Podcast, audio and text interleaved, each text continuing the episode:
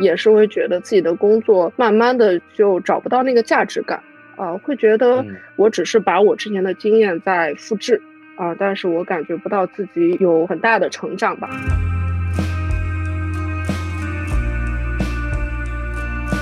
就我相信你一定会认知到这一点，就是大家对保险经纪人这个过往的行业其实是有刻板印象的。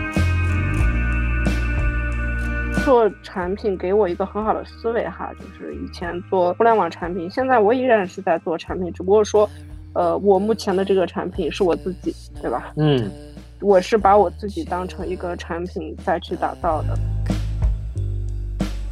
一个行业，呃，你没有真正去做之前，永远都看不清的。不能陆地学游泳，对吧？一定要开始做，就是你一定要到水里去。对，这样的话才能很快的真正学会游泳。你在陆地只是在练泳姿，你永远不知道水的浮力带给你的感觉，对吧？以及这个如何去控制自己的身体姿态。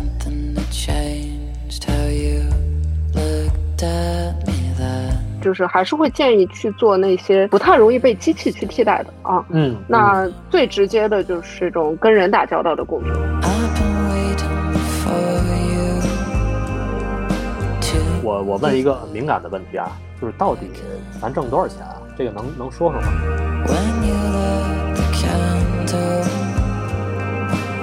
今天请到我之前的一个老同事月月，呃，当然他比我年轻很多啊。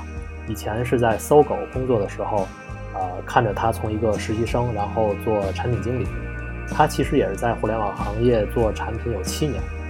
大概两年前吧，他其实转型做保险经纪人，而且在我看来，他做的非常成功。呃，那在当下这个经济周期背景下呢，很多人面临重新选择行业转行，可能有各种问题。所以今天就是想请月月来聊一下关于转行转型的一些事情。啊，那如何让自己找到更好的职业状态？嗯，那请月月给大家打个招呼吧。Hello，大家好，我是月月。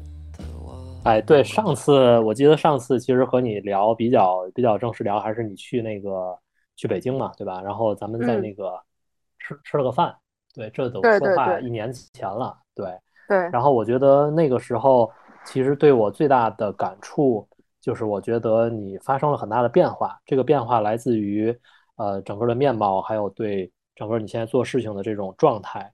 还有就是你和我说，在做这个事情经过了两年以后，其实，在收入水平上也让我刷新了一个认知。就我本身可能以为，啊，做保险这件事情，呃，达不到在所谓互联网行业的这样一个收入水平。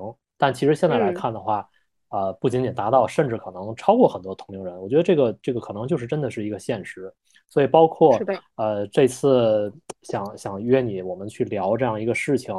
啊，本身这个标题我也一直在想，本来我在想是不是说年薪百万保险经纪人或者怎么样，但我觉得这样太标题党了。但其实本身这就是一个事实嘛，这就是一个事实。对，对的。所以其实我一直没有问过的一个问题，也就是你当时为什么就是作为一个毕业生，好像你学什么专业的，应该也是工科吧？对，应该我记得是工科背景，但是具体是什么我不记得了。就是你为什么要选择进到这个行业？嗯，哎呀，好遥远的一个问题啊！呃，是这样，就是，呃，我学的其实是偏经管类的专业啊，不是学工科的啊，呃，学的是市场营销。嗯，呃，我跟其他的一些呃同龄人吧，在大学的时候有个很不一样的点是，我思考我未来要做这个事儿特别早啊，我在大二的时候我就在想，哎，我未来要做什么呢？对吧？嗯，然后呢，我也很。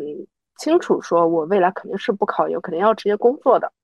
嗯，所以我大二的时候，我就呃，我我在想我要做什么。那我学的是市场嘛，啊，嗯，然后我从小其实算是在呃一些网络的环境长大的吧，嗯，从小我算是接触这个互联网接触还比较早的啊。那我觉得，哎，自己的兴趣是在这里，所以说呢，就想跟这个互联网有一些结合。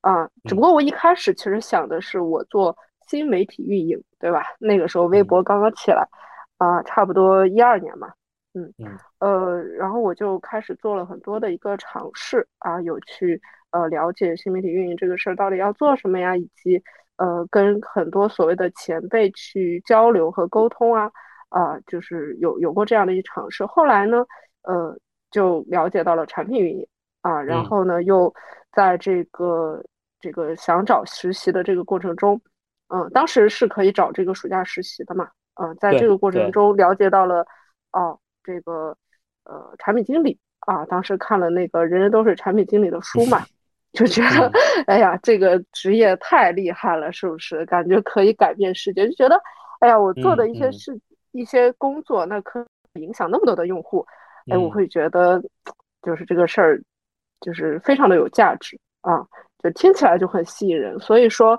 我就在想，嗯，就有他了，我就是要做产品经理啊，所以说。嗯，就是我在大三的时候开始有意识说，那我自己去找一些实习吧。啊，就这样的一个情况下，那接触到了呃这个姜老师啊，然后来到了呃互联网公司，开始去做这个产品运营和产品经理的这个实习的工作啊，一直呃这个到现在吧。其实就是《人人都是产品经理》这本书，真的是当时给很多的年轻人作为一个启蒙读物，可以这么来说，就是能让大家感觉进这个领域好像门槛没有那么高，对吧？因为确实是这样，就是他对专业的要求真的没有那么高。然后你只要基本上接受过大学本科的我们所谓的叫通识教育，其实我觉得大学就是通识教育，对吧？达到这么一个水平上，然后你有一定的认知，有一定的逻辑，有一定的学习能力，然后。哎，你好像在只要有一点自己的这个上进心，再加上自己的好奇心，然后再加上那个时代真的是就是那个时候，其实正是这个行业最好的时候嘛，所以大大量的人就进来了。对，大量人进来之后，发现对，就又会吸引很多的这种呃，形成了人传人的 现象。对，就是大家都会 进入到这个领域。对，其实你本身，我记得你从这个搜狗走了之后，应该又去了阿里，对吧？然后又去了一家车企，其实，在做产品经理这件事情，大概也做了六七年。哎，为什么突然就就就就开始这个做这个保险行业？嗯，有有几方面原因吧，就是一方面是呃这个产品这个职业上的这个呃一些原因，另外一方面肯定还是跟这个保险行业，呃为什么选择这个保险行业嘛，对吧？那从这个为什么想离开呢？我觉得。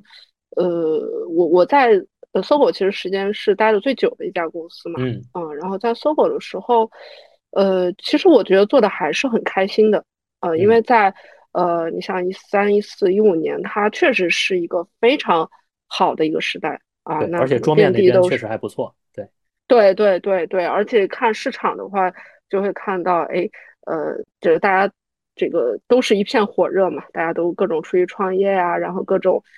拿到各种投资啊之类的啊，我也是那个时候创业嘛，对，对对对对，是的，是的，所以那个时候真的是觉得，呃，有很多的机会啊，就是就是可能我们做做的很多的工作真的是在创新啊，但是我我从搜狗出来之后，在一八年之后吧，我就明显的没有这种感觉了啊，就慢慢就会觉得，好像大家呃，就是真的是为了这个。这个创新而创新的一个感觉，以及呢，就是就明显的感觉到，呃，这个行业的机会在变少。啊，因为几家巨头基本上把，呃，这些这个用户的需求都已经给这个解决完了啊，会有这样的一个感觉。嗯，那我，嗯，呃，也是会觉得自己的工作慢慢的就找不到那个价值感。啊，会觉得我只是把我之前的经验在复制啊，但是我感觉不到自己。有很很很大的成长吧，啊，这个是让我当时呃比较焦虑的啊，那我就会在想，是这样，对对对对，一直在输出，嗯，那我就在想，那那这样的一个工作，它还是不是说我要一直从事的一个工作？嗯，其实想的比较早了，可能一九年、一八年的时候就在想吧。对输出这件事情，其实我觉得确实挺可怕的。就是如果一直处于一个输出没有输入的这样的一个状态，就是会会很恐慌。我觉得，对，是的，就是会觉得你早有一天这个墨水会用干嘛，对吧？就是没有新的，看不到新的成长空间。这个其实确实是从事任何行业可能都遇到的一个问题。哎，那你当时，那你有没有看其他的领域呢？因为因为你其实还在那个当时还在新能源车做过，而且这家公司现在好像还 OK，对吧？就是在整个的新能源领域还不错。你是很早进入那家公司，当时我还问过你这家公司在做什么。然后其实新能源现在也是说很多的互联网的这些呃产品啊，然后这些人去。转行进入的一个新赛道，因为相对来说它的转移成本会比较低，然后也会比较平滑的。对，然后那当时你在这个领域是没有发现一些成长的机会点吗？还是说觉得已经不是特别好的一个状态了？嗯嗯，其实是有一些可以创新的机会的，因为毕竟车这个场景跟呃这个手机还是有很多不一样的地方嘛。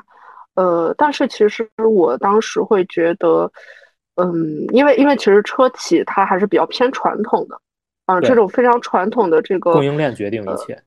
对对对，你就会觉得，哎呦，我做的这个事儿，它好像并不能决定，呃，这个卖车这个事情啊，卖不卖车，这个车卖不卖出去，跟我们做的事儿，它也不是直接的关系啊，这是第一个。第二个呢，就是，呃，那过于传统的这种公司的话。可能对我这种纯互联网人，这个进来确实是有很大的不适应啊，就是，呃，会有很明显的这种上下级的这种呃关系也好，以及这种就是会没完没了的这种汇报也好，这个说的通俗点就是觉得很卷嘛，嗯，就那个时候已经开始卷了是吧？一八一九对对，嗯，确实，其实一九年已经开始卷了，对，是的，是的，是的，就会觉得我很多的时间都花费在呃开会。啊，然后各种的扯皮，嗯，这这种状态其实让我觉得不太舒服啊，我会有一些，嗯，就是会有一些迷茫吧，啊，不知道就是这样，我这样工作的价值是什么，意义是什么，啊，会有一些觉得自己在浪费时间，啊，所以呢，对，所以呢，就想去找一些新的这个方向和出路吧。嗯，那你当时你自己买过保险吗？嗯，买过呀。我其实接触到保险这个行业，就是因为，呃，一八年我来上周，我要买保险。哎，我记得还是我当时有买保险这个念头。我还记得很早之前姜老师跟我说过，哎呀，保险很重要，你要买保险呀，是不是？是吗？我跟你说过吗？啊，对对对，应该是有提过的。所以我一八年来了上海。嗯，当然也跟我们家里有关系，就是我先生的爸爸，呃，很早之前，在一三年的时候就因为癌症去世了。嗯嗯，对对，所以我们两个还是有比较强的风险意识的啊，我们就说那就把这个事儿提上日程吧。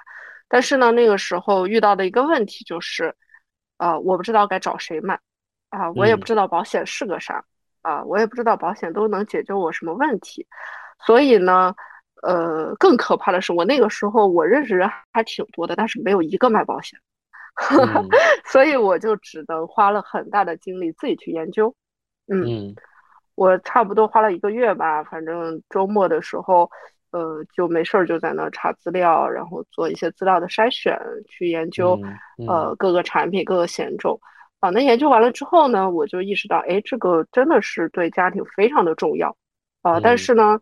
呃，那我遇到的问题，其他人也有遇到，因为买保险这个事儿特别容易扎堆。我记得当时我们，嗯，整个团队好多人都吆喝着买保险，大家都遇到了一样的问题。对，嗯，所以我就在想，哎，这说不定是一种机会，对吧？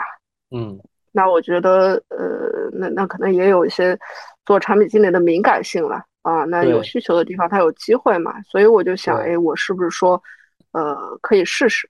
嗯。所以那个时候也很巧，当时有一个朋友给我介绍了一个从美团出来的一个呃产品经理转型做保险的。啊，我是有跟他聊过的，呃，他有时候有跟我分享他为什么会出来啊，那他其实更多的点就在于这个呃这个看到了这个保险行业的一个呃前景吧啊，然后当时跟他聊完之后，我发现他人非常的好啊，并且能把这个。保险讲的非常的清楚啊，我当时就觉得他这个工作真的太有价值了啊，我就很想去，我当时就想，哎呀，那保险那个产品经理不做了，我还能做个保险，是不是啊？所以那个念头是在那个时候种下的。明白，明白。对对对对对，但是我那个时候就想尝试嘛，所以我是有一段差不多一年期的一个保险的一个兼职经历啊，所以我是进了一个保险公司，我说那兼个职吧，啊，试试这个行业呗，啊，有了这样的一个兼职的经历之后，呃，差不多一九年下半年，一九年底吧，我就决定说，啊，我觉得这个行业可以啊，我就准备 all in 了。所以当时你这个过渡期。你大概用了多久？而且我记得你当时其实真的是花了一段时间，甚至类似于脱产的这样的这样的呃时间去做这种专业的学习，对吧？我我记得应该是有这样一个一个一个过程。嗯，我在兼职的时候其实差不多用了一年的时间吧。OK，嗯嗯。呃，兼职相对投入的时间还是比较有限的，可能平均下来每天也就。呃，个把小时左右，对吧？呃，但是它好就好在，呃，我确实是对这份工作就没有太大的压力，嗯，但是我后面就决定说，呃，那要出来的话，还是要呃，真正的就是深耕这个行业，真的要把自己的专业度提上去的。我记得大概我从上家公司离职之后，啊，差不多花了一个多月的时间吧，基本上就是一个纯学习的一个呃状态。啊，然后基本上那一个月走完了之后，哎，就可以真正的独立的去呃面对客户了。嗯，因为兼职，呃，首先兼职我是在另外一家公司，不是在现现在的这家公司。呃，本来到了这家新的公司，它也有很多呃新的信息以及这个这个一些更专业的东西需要我去学习的。哎，那你之前兼职的时候卖保险和后来全职有什么区别？其实我们一般接触到像什么人寿啊、友邦这类的这些保险公司的这些销售员，和你现在的这个有有什么样不一样吗？我我之前兼职的时候就是做的保险代理人啊。那保险代理人跟保险经纪人他的区别就是，代理人他是代理一家公司，比如说国寿是吧？友邦，然后呃平安，就相当于说这个业务员他就卖这家公司的产品，那。更多在这种传统公司，它更多是一个卖产品的思维，就我有啥，呃，卖给你啥。但是保险经纪人呢，这个也是我当时为什么会呃转化的一个原因哈，因为也也我觉得可能也是产品思维在吧。我觉得首先得是我特别认可的产品，我才愿意推荐给别人。第二个呢，就是不同人他的对产品的需求就是不一样的。那呃，一家公司它是没办法满足所有人的需求的，保险经纪公司呢？就是说，呃，它其实不是保险公司，它是保险公司是保险经纪公司的供应商啊，就相当于我们公司是合作了这个上百家的保险公司。那作为经纪人呢，我就可以根据客户的需求去给他去挑选不同家公司的产品。你可以认为就是一个保险的买手平台模式。对对对对对，因为我会觉得这样的话，呃，那那。因为因为买东西就是这样的嘛，每个消费者他一定是有不同的消费偏好的啊，保险也一样，他可能喜欢这样的公司，喜欢那样的公司，那他不同的需求我都能满足得到。而对我们的这个销售模式来说，更多像是一个顾问式的一个销售吧，就是更多呃还并不是说哎我有这个产品卖给你，更多是这个客户来了，我们先理清楚你到底是有什么样的需求是吧？就是你有可能会有哪些的风险，然后。呃，你你希望未来是有一个什么样的人人生规划？希望未来过一个什么样的养老生活，对吧？希望孩子这个过一个有一个什么样的教育？那我们把这个其实是一些很隐性的需求，就是抛把它给显性出来之后，啊，保险它只是一个工具，我们再去看这个工具的一个匹配度，对吧？那对客户来说，他可能就他会有一些消费的偏好，比如说重疾险，我喜欢要这样的是吧？单次赔付的，多次赔付的。对吧？那公司我喜欢要这种小的公司、大的公司，对吧？都是有不同的这个消费偏好的，然后再去给客户做一个匹配，大概是这样的一个过程。所以，所以刚才你说的就是保险代理人和这种平台式的保险经纪人，其实它之所以有区别，就是保险代理人我只卖我自家的产品，对吧？所以是在销售的方式上可能就会感觉有一点强硬，因为我可以选择的不多。对，但是。你是一个保险平台的，像你现在明亚这家公司来说的话，你是保险经纪人，其实我可以给客户更多的方案，因为我可能同样解决一个问题的产品有十个，对吧？但这十个可能有一些差异性，我选一个最适合你的，而且同时我根据你的需求在做不同的组合。这样的话，其实对于客客户的感受来讲的话，我觉得是更好一些，而不是说我现在就这一个套餐，对你买还是不买？而且我一定是希望你买，对吧？那我希望你买，我就通过一种最传统的这种销售方式来去不断的 push 让你让你去买嘛，对。对对对，嗯嗯，对，我觉得代理人他大部分人他做不了太多的这种所谓的需求分析了，因为你分析来分析去，你就那么几个产品，对对对对对，而且代理人更多代表公司的利益吧，然后经纪人是的，我们其实是站在客户的这个身边，因为我不属于任何一家公司嘛，对吧？是的，那未来公司出了理赔这个问题，我是可以明目张胆的跟这个公司去刚的，嗯。嗯嗯，哎，你还你还记得你第一个客户吗？我觉得应该记忆犹新吧。这种就是你最开始的一个独立的、独立独立的一个客户。对，我第一个客户，我我就说我转型之后的话，就是我我那个真正来这个做保险经纪人之后的哈，我第一个客户是一个陌生人。嗯哼，嗯，通过什么渠道呢？当时，因为我理解这个你也得也有一些获客渠道嘛，对吧？对，当时很有意思啊。当时我，呃呃，决定要做这个事儿之后，还是一个高举高打的一个状态。所以当时我其实是写了一篇文章，啊，我们所称的官宣文，来去描述我，我记得到底是怎么思考的 啊？对，我看过，对对对，是的，是的，是的。所以当时那篇文章呢，呃，还是蛮多朋友帮我转发的啊，确实非常的感恩。啊，我也有把这个文章发到一些群里。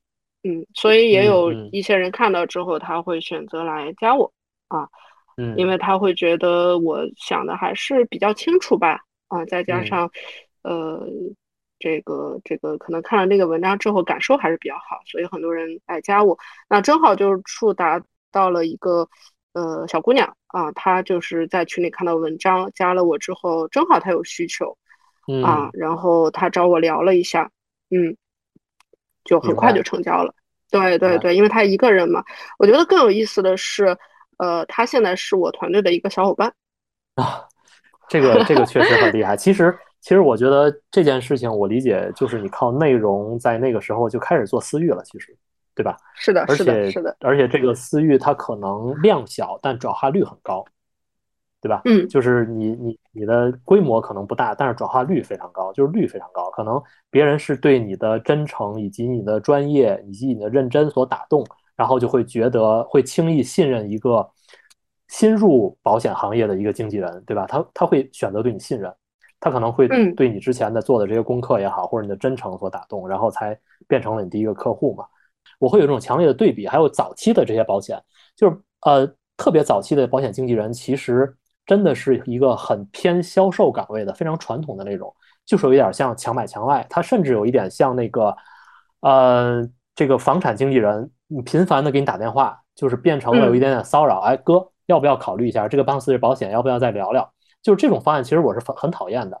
就是它会变变成了一种这种强塞式的一种销售方式，它不会让你给你。去根据你的个人情况来做分析啊，然后让你有一种亲和呀，让你感觉很科学啊，就是这些是欠缺的。所以其实我不知道，就我相信你一定会认知到这一点，就是大家对保险经纪人这个过往的行业其实是有刻板印象的，可能会觉得，呃，技术含量不高，对吧？然后是一个强推销的这种性质，有点招人烦。对，就是那那你是怎么看当下这个保险经纪人这个职业呢？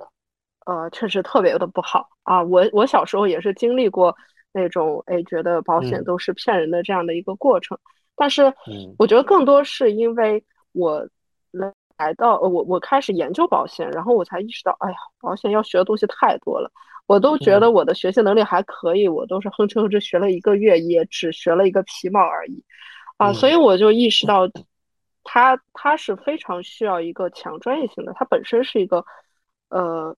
很专业的一个金融的领域，对，嗯，那那至于口碑不好这个事，我确实也有考虑过哈，我会呃这个有一些担心，哎，别人看到我之后会不会呃觉得你怎么去做保险了呀？但是我会觉得，嗯，你还是要看这个行业前景嘛。如果说呃觉得这个前景这个行业前景是 OK 的，那我们进去反而也是意味着一种机会吧。啊，其实当时我是那种想的，因为如果说后进入的话，可能这个这个行业已经是也也卷的红海了，那进去，嗯，呃，可能就达不到自己想要的一个目标，呃，所以那个时候我是有这样的一个想法。另外一个就是，呃，这个行业它很需要一个呃这种专业的人啊进来。我们也能看到这两年这个行业的人，呃，就是很多这个本身不太专业的人，嗯，他逐渐的会被淘汰掉。那留下来的就是，呃，以专业立足在这个行业的人。嗯，其实这个领域真的是太需要专业了。你看，保险的、金融的、医学的，呃，这个还有什么？就是呃，包括这种嗯，金融相关的啊，心理相关的，以及这种销售层面的，它是需要很强很强的专业性。嗯，没错，我但是我的理解呢是这样啊，就是，嗯，其实我是把所有的这些销售行业，就是不管是啊保险经纪人还是房产经纪人，其实在当下在国内的情况来讲的话，其实都会变得越来越正规和专业，而不像我们对于五年以前或者十年以前的这种刻板印象。我觉得这可能取决于是整个行业的进步以及。啊，客户反反哺的一些要求，我觉得这个其实是呃，来促使这个行业的从业者应该是更加专业和，比如说对他的学历的要求。其实我们会看到，其实现在保险经纪人，呃，就不是保险经纪人，就是现在的房产经纪人也都要求是大学本科以上，对吧？这个是一个最低要求的学历，不像以前可能你会发现，以前的这个房产经纪人，我们叫中介，对吧？他可能都是一些中专毕业啊，或者怎么样，然后就是。啊，哥，你给这房子看不看？但是现在你会发现，他们变得也会说话很有条理性，很有逻辑，很有分析能力，能够把握用户的需求，知道你有什么样的诉求。这样的话，其实才能更好的去做这样的销售推销。所以我觉得，其实反过来看的话，呃，保险经纪人其实也是类似，就是可能在十年前，保险经纪人的问题也是一样，就是那个时候他入行的人也是学历偏低，他没有很好的认知，然后他的销售方式技巧。然后就是那样一个水平，所以会让人有一些反感。因为这里边其实我有一个我有一个表弟，就是他一直从小生活在日本，然后呢，呃，他是他是随他父亲，就是我叔叔，然后他后来其实他是在那个呃东京大学学的新闻传播，就是按说是很好的背景学历。然后他毕业之后，他其实是去了共同社，就是共同社其实相当于就国内的新华社这样嘛。然后后来他在那这种这样的公司工作了工作了几年吧，后来就突然不干了。然后我就问他我说你是干什么？然后他就说卖房子。啊，我其实他非常惊讶，我就觉得你从一个让人觉得很光鲜、很有社会地位的这样的一个啊新闻记者，为什么突然去卖房？但是他就跟我聊了很多，其实就是卖房子的这个中介经纪人的这个职业，在日本其实并不低端，而且对人的要求也是很高的。所以其实这大概也是有六七年前了吧，他现在还在卖房子。对，就是当然，当然他就是说，因为收入比以前高很多了，而且这个工作的自由度啊也会好很多，所以其实就变成了一种，我觉得现在看就是我们和发达国家的一个追赶的一个速度。其实现在中国也在把这些行业慢慢的正规化嘛。对，所以其实我觉得是从这个角度来看的话。呃，可能保险经纪也好，房产经纪也好，等等，类似于这些行业，慢慢的都不会变成啊以前的这种固有认知和刻板印象。对，这个是我其实呃自己的解读和认知吧。对，是的，是的，嗯，就像这种保险的一个成熟市场，我们像美国呀、香港啊这种市场，呃，他们的这个保险从业人员其实地位是很高的。对。他更像是一个律师的角色，去给这个家庭去解决很多的问题啊！你看，呃，能去香港去读书的，呃，其实本身素质也都不错的啊。然后我们就看到，哎，很多留在香港的问做什么了，都在卖保险。嗯嗯嗯。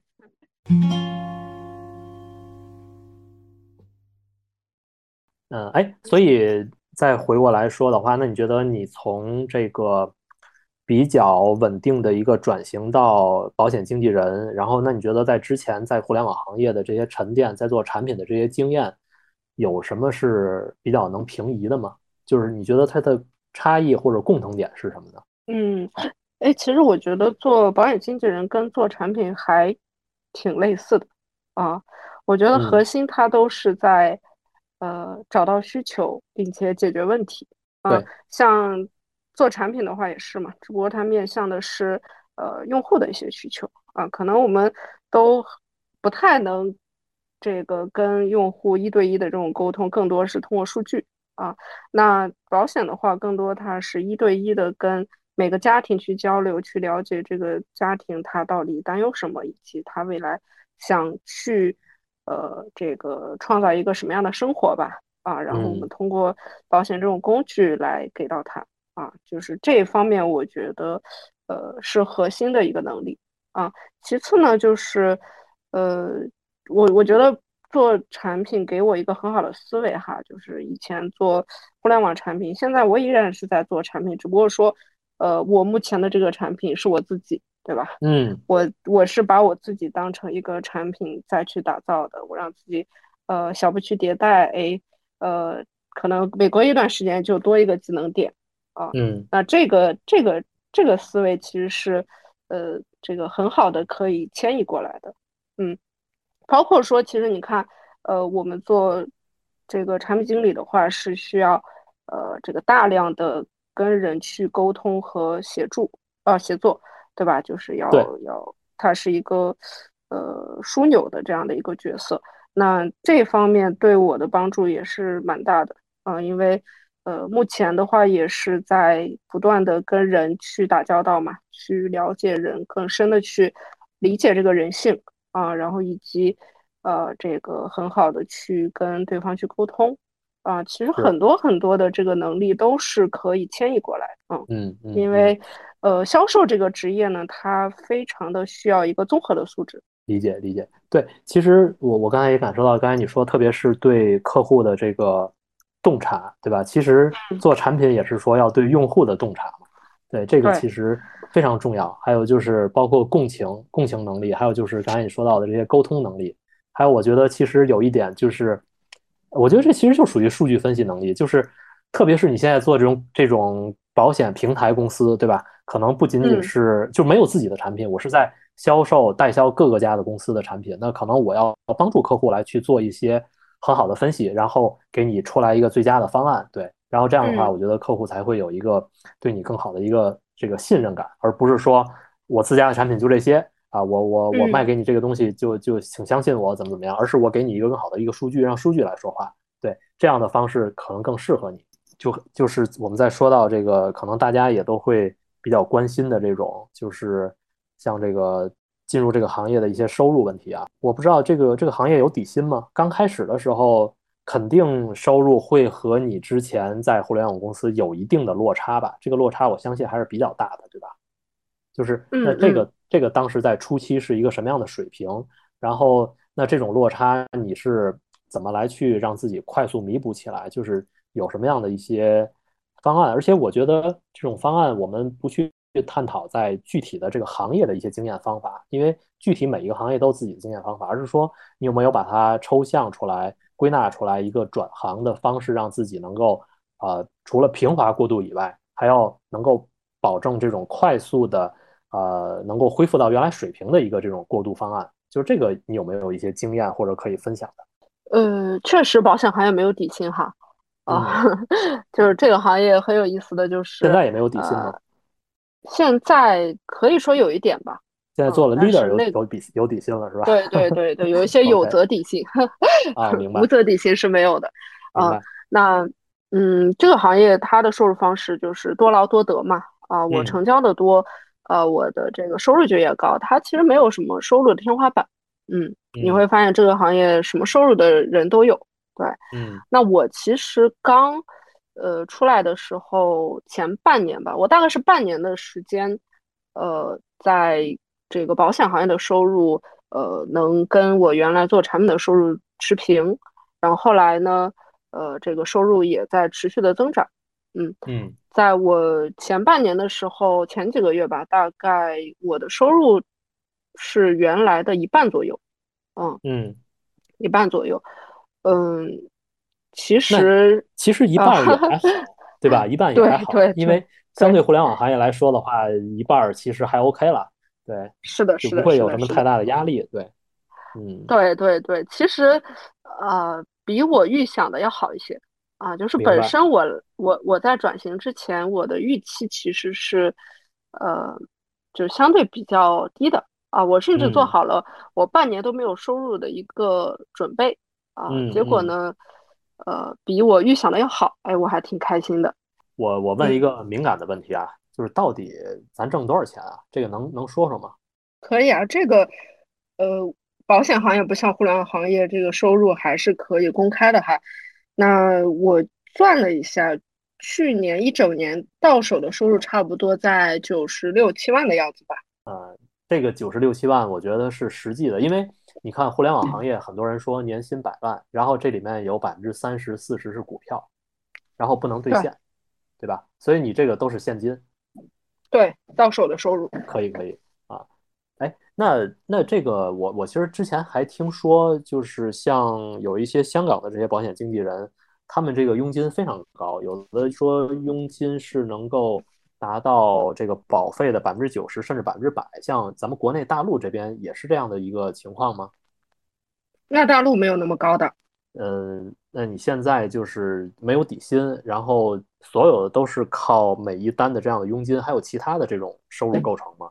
嗯，一开始的时候，呃，纯靠自己佣金嘛，但是后来我不是做团队了，所以现在有一部分是团队带来的收入。对，这个也是我当时。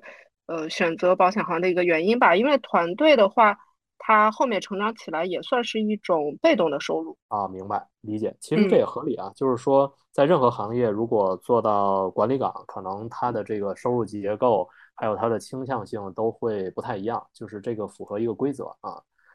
呃，对对，嗯，呃，所以我我终于能理解，像这么高收入的人，然后所以才能在上海买豪宅嘛，这个太厉害了。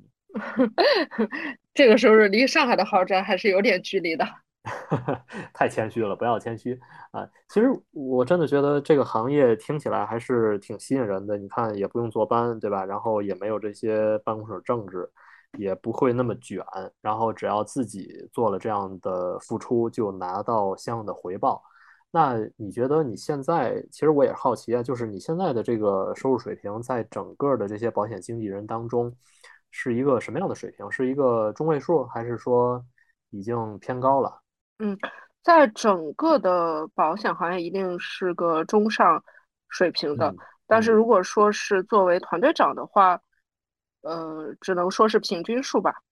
理解理解，那还是挺好的。对，所以所以其实我我还在想，就是你说现在这么多的人都在卖保险。不能叫卖保险，这个词就有点不尊重。我觉得都在做保险经纪人，呃，其实这也是一片，就也也有点卷啊，就有点像，就像我们当时说，我记得互联网一个阶段，大家都在做智能硬件，都在做智能家居啊，都在做这些东西。当时就有一句话，就是说，做智能硬件的人比用智能硬件的人还多，所以这就这就变成了一个很奇怪的一个现象。那这种你觉得怎么能够让自己保持？竞争力，因为我相信在这个行业，你一定要有竞争力，才会有更多的客户嘛，对吧？对。如果特别是大家很多人在转型去做保险经纪人，然后那可能客户就这些。当然，呃，客户会有不断的新客户出来，因为可能有不断的新人，然后呃，从成年到工作，对吧？他有买保险的需求，这是一个自然的人口红利，这个没有问题。但是，呃，总体的规模就在那儿嘛。那从业者越多的话，那你分的这些客户。就越分越越稀疏，那你怎么能够让自己的这个竞争力时刻保持呢？就这个有什么样的一些呃自己的这个经验或者方法？其实我觉得这个行业，呃，核心其实还是留住人啊。嗯。就虽然说，呃，那那从业者这个越来越多，但是其实我觉得是要抓住自己核心的那批客户的啊。呃，因为。这一批客户他是可以去持续的成长啊，他也在成长，你也在成长，他可能会给自己带来一些新的客户啊。那这个是一方面了，另外一方面呢，我觉得核心就是你看这个客户他想要什么，这个客户他其实要的就是他要一个靠谱的人能给他真正的解决问题对吧？嗯所以我觉得保持自己竞争力就是让自己持续的去成长啊，没有别的，嗯就是让自己可以去解决呃更大的、更复杂的问题，以及能给人去提供呃这个更更多的价值啊，然后留住嗯自己核心的那批客户，我觉得就够了。嗯嗯，哎，但是这种我我可能有一些自己的知识盲区啊，但是我理解嗯。保险这件事情是一个低复购的事情啊，它会很高复购吗？它会不断的去叠加自己的险种吗？当然肯定会叠加，但是它不会无限的叠加，对吧？对对，是的，是所以，所以其实我理解还应该去不断的扩展新的客户啊，就是这可能是应该去做的事情。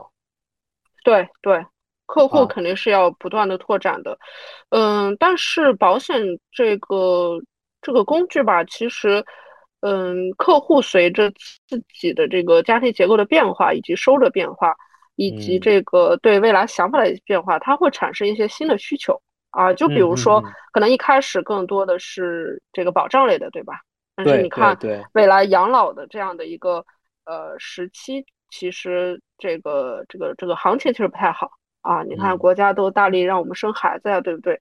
那，很多人他说，哎，我要提前规划我的养老，对吧？这个嗯其实就是会有新的需求出来，包括这种教育教育金，对吧？我要，通过一种工具，然后确定的让我的孩子接受我想这个想要的这样的一个教育。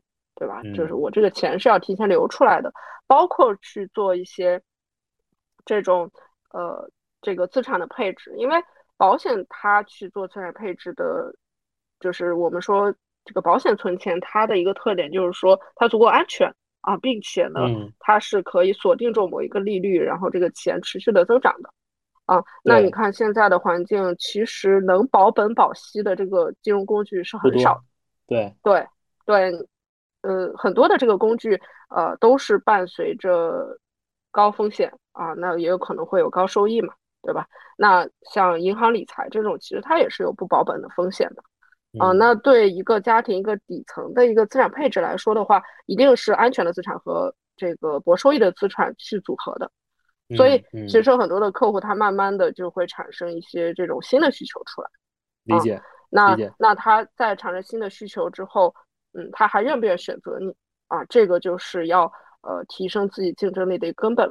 嗯，当嗯然本身在这个行业自己的竞争力越强，那我的这些老客户他们都是很愿意去给我介绍新的客户的。嗯。嗯，对其实对对，我我突然感觉，这本身就是在服务一个客户的真正他个人的一个生命周期的事情，对吧？是的，是其实，就是一个个人的生命周期，因为在它的不同阶段，然后这个生命周期还会因因为外面外界的整个的经济周期变化，以及他自己的变嗯，化，会有不同的新的诉求，对吧？这个，可能对于一个个体的客户来讲的话，它是有一定的这种调整和复购的需求的这种变化的。嗯然后同时，呃，应该还是在去呃通过客户的这种口碑影响力，然后自己的传播，再去拓展新的客户。所以其实我理解很多的销售这种岗位、这种销售的这种职业，其实可能都会类似。我我还嗯，是不好意思，我还是在用那个房产经济的这种类比，其实也有点像，对，也有点像。是的，比如说是的，是的，某一个人他之前帮助一个客户买到了一个很称心如意的房子，并且帮助他去和这个卖家去杀价等等，那可能我我我的朋友给我介绍了这个，我就会比我就会比较信任，对我就会愿意直接嗯找他。对，这个可能就是一个很明确的一个类比。所以，所以其实我我还在想，就是那你也做了一段时间的保险，那在你看来，你觉得什么人不适合做这个保险经纪人呢？啊，第一个就是本身特别这个这个这个不爱跟人交流，我觉得可能就不太容易。啊，嗯，因为因为他其实嗯，这个毕竟是要跟人打交道嘛。如果说一开始你比如说极度内向，比如说有人 来找我说我没有朋友的，然后我微信只有一百人，那咋做呢？是不是？对，这是一个啊。第二个就是呃，就是就是执行力特别差的啊，就是光想我要干这个，我要干那个，结果啥也没干。嗯，这个没有行动，肯定没有结果嘛。第三个嗯是呃特别玻璃心，就是人家客户还没咋样呢，他先自己脑补出一场大戏，心里的这个卡点比较多，也是比较难的。嗯，还有就是比如说不太呃，我觉得最核心一点就是，有的人很认同保险，但是不认同保险销售的身份，他嗯，就是接受不了自己呃是一个销售这样的身份。嗯，那可能对对，这个心理也是一种心理上的卡点嘛。呃，可能这个如果说接受不了这个的话，其实行动会受影响的。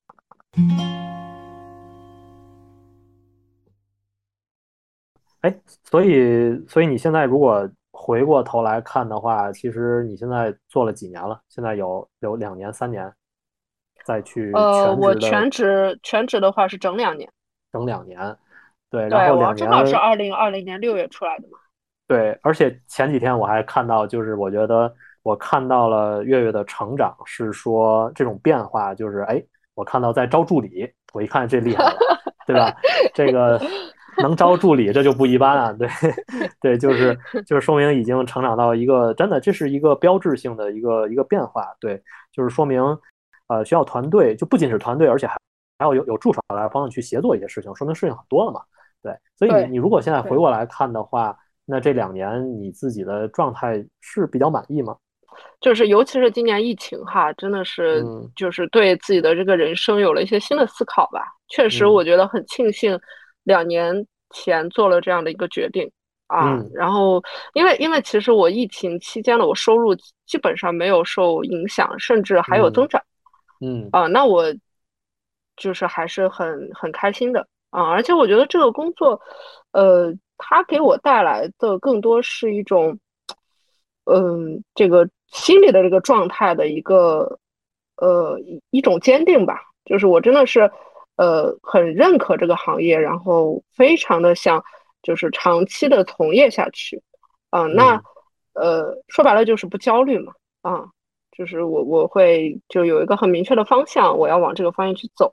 那我觉得这个是对我来说非常非常重要的一点，嗯，那你说这个工作和生活上的话，呃，我我我真的是对自己的状态还是非常满意的。你像工作的话，嗯，这个首先这个业务很喜欢是吧？然后我觉得本身，呃，这个能把这个工具去带给别人是一个很有价值的事情，啊，其次呢，嗯，它也不受什么呃时间和空间的一个限制。啊，我在哪个城市啊，我都是可以去做我的业务的，啊，是的。以及呢，呃，我我现在也有自己的团队嘛，那很多的时间我都会花在去辅导我的呃团队的小伙伴上，啊，那他带给我的价值更多是呃去帮助别人成长，别人去拿到结果的一种成就感，啊，这个我还是呃挺享受这个过程的哈，嗯。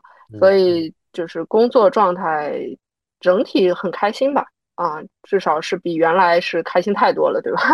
那生活上他给了我更多自由的时间，啊，这个是最核心的。对对对对，他不一定说我这个时间就是我的工作时间变少，我的自由时间其他时间变多，倒不一定是这个，更多就是因为我的时间是我可以投入到我自己想投入的事情上。是的，你可以自己灵活分配。对吧？你可以自己对对工作时间，而且如果你算下来的话，你真正的工作时间的这种呃单位时间创造的价值是更高的，对吧？对的，这个其实是一个对。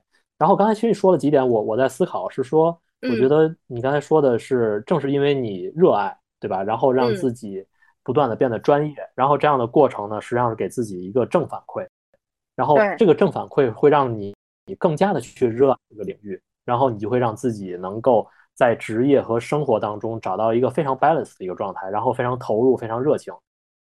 我们看到现在其实不光是互联网行业了，就是现在很多的行业其实因为经济周期的问题出现了一些波动，对吧？大家可能面临着其他的转行或者去选择其他的行业。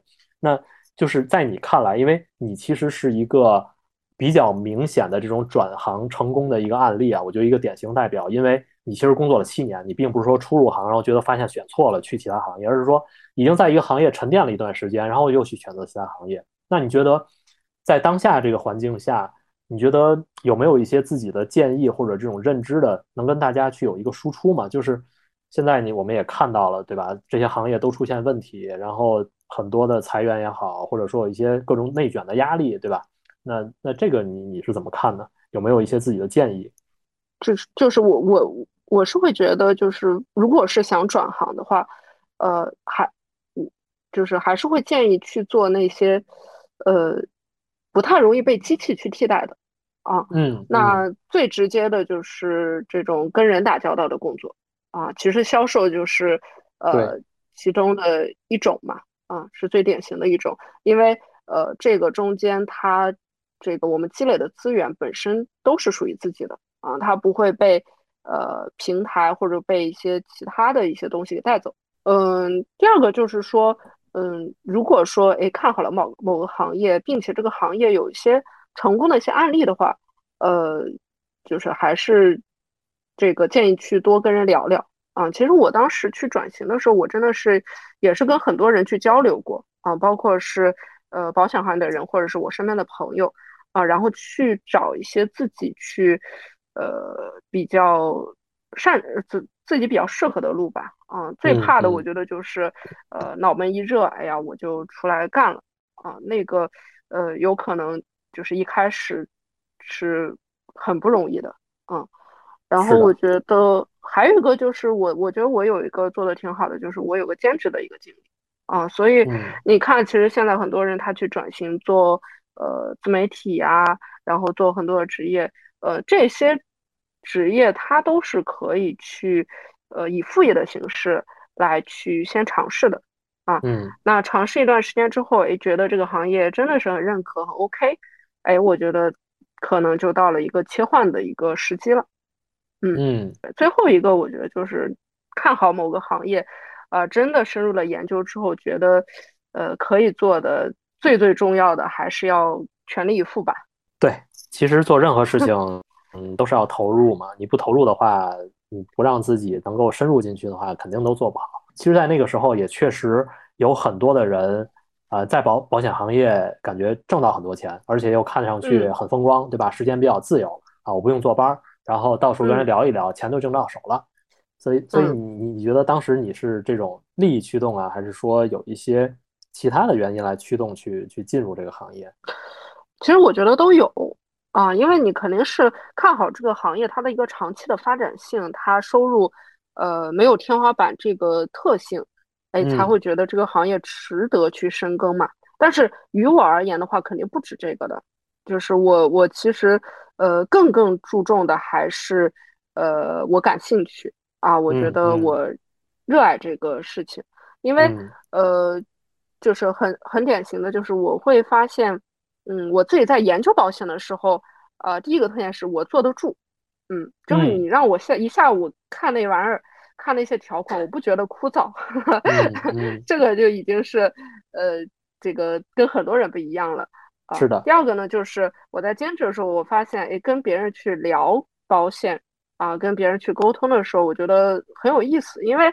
呃，其实是在跟每一个家庭都在去聊他们的一些风险，他们的一些人生的规划啊，他们家里的情况。那每一个家庭都是不一样的啊，我觉得这个过程还蛮有趣的。嗯嗯，对。所以呢，是兴趣驱动会更大一些啊，因为有了兴趣驱动，所以他会才会让我觉得我愿意去做这个事情。呃，当我遇到一些困难的时候。呃，我才能去度过一些相对呃这个比较难的一些时光吧。啊，因为呃说白了还是就是自己热爱嘛，愿意去长期的去做。嗯啊，当然我我知道刚才其实在已经聊到了，你可能啊还是出于自己的热爱兴趣，还有一些你的亲朋好友的一些背景的情况。但我可能本身这个做互联网时间太久了，我我自己来讲，然后。任何的思考方式，我都是用一种理性和客观的方式、量化的方式来去做这种判断。我对很多的行业的一些判断，我就要去做这种，呃，一些分析。那越是这样分析，我可能我越觉得会陷入一种，啊，比较犹豫或者是看不清的一个状态。我可能都是希望这个事情我要判断很准确，然后再去做，再去学习。那，呃，比如说你对于现在的一些。呃面临转行或者面临重新看一些行业机会的时候，呃，应该最开始去做什么？嗯，哎，姜老师确实是比较理性的人哈。呃，分享一下我自己的一些体验吧，就是，就是第一个是一个行业，呃，你没有真正去做之前，永远都看不清的。嗯，就是你没有真的扎进去，呃，去感受这个行业到底适不适合你，我觉得从外面看是看不出的。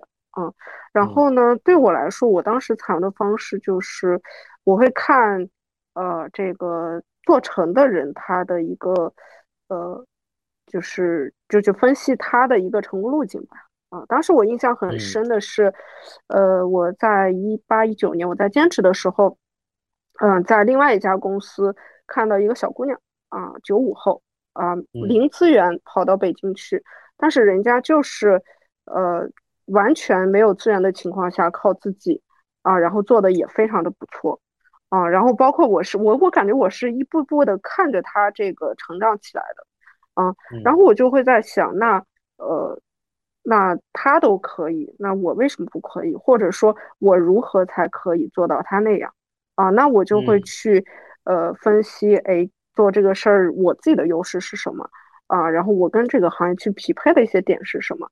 因为保险，它说白了也很简单，就是一个客户从哪来，是吧？就是一个流量和转化率的问题，对吧？转化率，我觉得，呃，你在这个行业久了都不会有问题的啊，因为它是一个技能问题，它是可以通过练刻意练习来提升的。那，呃，这个流量的话，就客户从哪来，那我会觉得，那既然是互联网人，那总是有一些方式，我哪怕说我。这个我一个熟人都不来找我买保险是吧？但是我依然可以通过互联网的方式，比如说做自媒体的输出，去去获客。对，呃，所以呢，那是我当时想好的一个路径，嗯，然后我觉得 OK，它能形成闭环，所以我觉得，呃，这个应该是我自己是没问题的啊。再加上这个看到了这个行业的一个长期的一个发展性，嗯，其实是。呃，有有这么的一个过程。另外呢，就是呃，当然，所有的行业，一个新的行业一定是要进去之后才知道适不适合嘛。我觉得最核心的就是想好自己的一个，呃，给自己设置一个期限吧。嗯，就是我这个期限我能接受什么样的代价啊？然后我在这个期限内全力以赴去做啊。如果确定呃做下来确实不行的话，那我就及时止损呗。嗯嗯嗯嗯，对，我觉得刚才说的有几点，我觉得我是完全认同的，就是不能陆地学游泳，对吧？一定要开始做，就是你一定要到水里去，对，这样的话才能很快的真正学会游泳。你在陆地只是在练泳姿，你永远不知道水的浮力带给你的感觉，对吧？以及这个如何去控制自己的身体姿态，因为这个就是差异巨大，就是说白了就是一定就是干就完了，开始干。但是还有一点就是要给自己一个止损期。对吧？这个止损期其实很重要，就是你有多大的一个时间，这样的一个 range，让自己能够愿意去投入进去，以及看到如果不 OK，没有任何改进，拿不到任何结果，在什么时间是可以止损再去出来。对我觉得这个其实确实是对于呃一个选择新行业、新领域或者转行的人来说的话，是特别关键的两点。嗯嗯嗯，还有其他的可能都是大家都懂的一些道理了，就是。要投入，对吧？要学习，要专业。其实刚才月月一直在说的，就是我觉得两个字最核心就是专业非常重要。只有专业，其实才能够让你有更多的竞争力，对啊，才能够变得更优秀。然后，特别是这种销售型的职业来讲的话，才能让客户来信信赖你。对对对，是的，是的，是的。说白了，就是一个解决问题的能力嘛。是的，是的，嗯，对，解决问题能力其实就是专业嘛。我觉得专业其实和经验还不完全划等号。就是你专业性越强的话，你最终的经验其实是越好的。对，就是如果你不够专业的话，你最终的经验可能是无用的，或者你的经验是不够优秀的。对，刚才你说到，我觉得就是会见到不同的客户、不同的家庭。其实这个我也想好奇，就是问，是说你这两年多的从业当中，你有没有一些比较有意思的这种？当然我们要脱敏啊，不能说具体是谁，但我觉得你觉得印象深刻的一些客户的案例，然后。有没有一些比较有趣或者你觉得记忆深刻的？就是有有有让我觉得特别感动的啊，啊，就是因为你能感受到这个客户对你一个非常非常巨大的一个信任。嗯，嗯我记得有一个我在呃第一个就是呃有一个我觉得争取下来特别不容易的一个客户吧，因为呃他的这个体况已经非常非常的不好了。嗯，嗯而且那个时候是我从业初期嘛，我也没有经手过这么复杂的体况，当时真的嗯，是花了非常大的一个精力啊，然后呢，你说的体况就是他的身体不好是吗？对对，身体情情况，啊，基本上，呃，这个其实是我们背后要做很多工作，我们要跟各家的公公司去聊，啊，那对这个体况有没有这个保进去的一个可能性，对吧？嗯然后，呃，包括说很多的公司他都说基本上都不行，嗯，但是我嗯还是这个尽力给客户争取吧，就是跟嗯这个各家去聊，哎，能能不能这个 给个机会，是不是？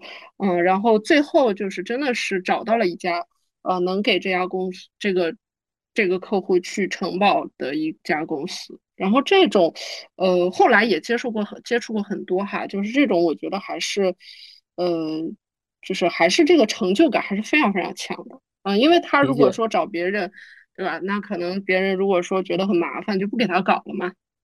或者嗯说他找某一家公司，那这家公司他就保不进去，那他可能也觉得，哎呀，我这个没希望了。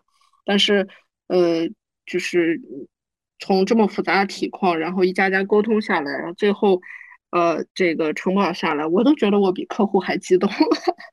明白。哎，其实其实这个我我想说的是，我感觉我还是在用这个呃产品的做产品经理的这种思维来说的话，其实有几点。嗯第一个是，其实你完全可以就不接这个单子，我解决不了，对吧？你可以去用同样的时间去解决其他的问题，也可以为你自己，创创造一些收入和和这个和订单，对。但是这就是说，我觉得就像之前做产品有一句话，就是说做好产品应该先做好人。我觉得这这句话嗯。特别对啊。然后还有就是有一点，就是你做完这一单之后，你做完这个 case 之后，你有成就感。这个成就感其实也和我们做了一个产品这种感觉很类似。